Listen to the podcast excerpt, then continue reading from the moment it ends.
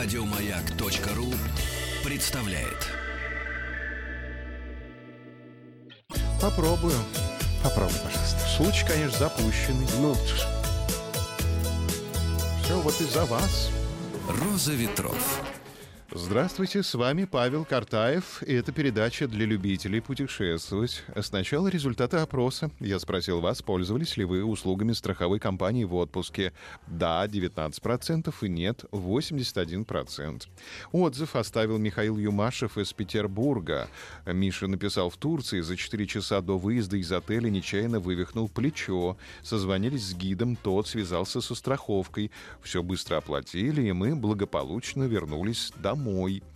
Давайте посмотрим, сколько стоит сегодня билеты из Санкт-Петербурга до Анталии и обратно. 15 тысяч 760 рублей. Отель «Три звезды» обойдется в 10 тысяч 236 рублей. Страховка на две недели 1000 рублей.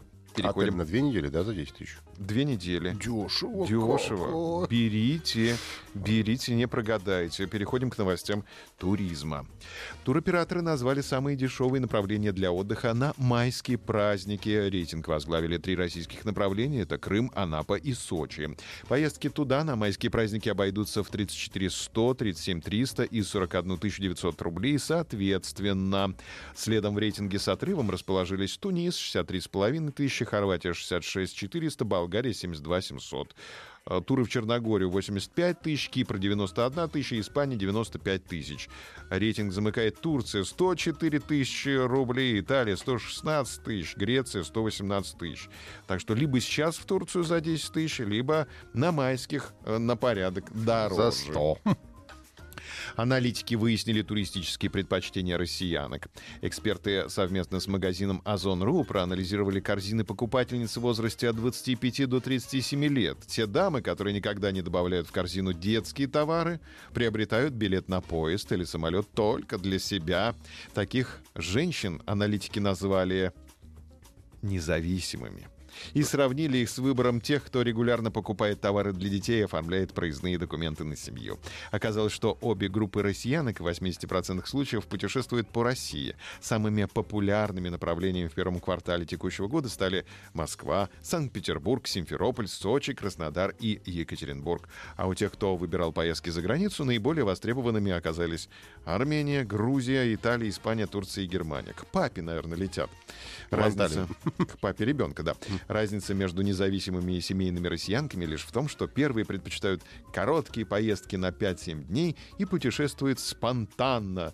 Ветер в голову надует, бронируя Ла-ла-ла. билеты за полторы недели до отъезда. Вторые выбирают путевку на срок от 11 до 14 дней и покупают ее как минимум за 3-4 недели. Давайте выясним ваши предпочтения, где будете отдыхать. В России или за границей. Запускаем опрос. России или за границей. На Кольском полуострове туристам покажут гиперборею.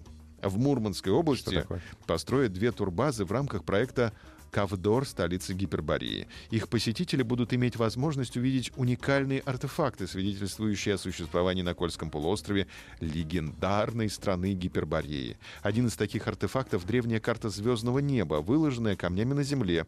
По мнению исследователей, расположение звезд на этой карте говорит о том, что ее возраст составляет около 4000 лет.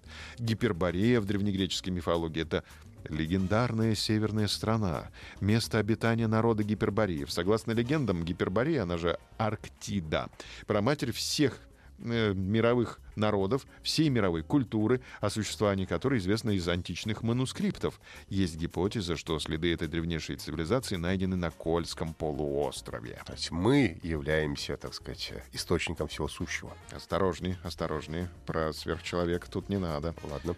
Тут были случаи в истории. Эксперты выяснили, какие темы обсуждают туристы в поезде с соседями по купе. Оказалось, что большинство пассажиров разговаривают друг с другом, находясь в одном купе, но не все темы и далеко не со всеми готовы обсуждать.